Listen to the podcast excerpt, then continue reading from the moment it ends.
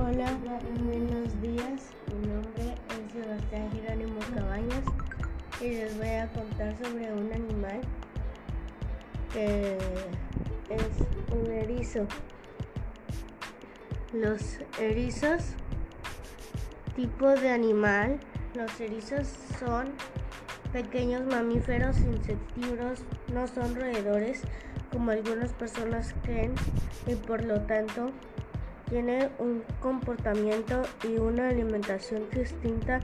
Está cubierta de púas, medir de 10 a 25 centímetros de longitud como media. Se han visto especímenes más grandes pueden tener hasta 500 púas. Gracias.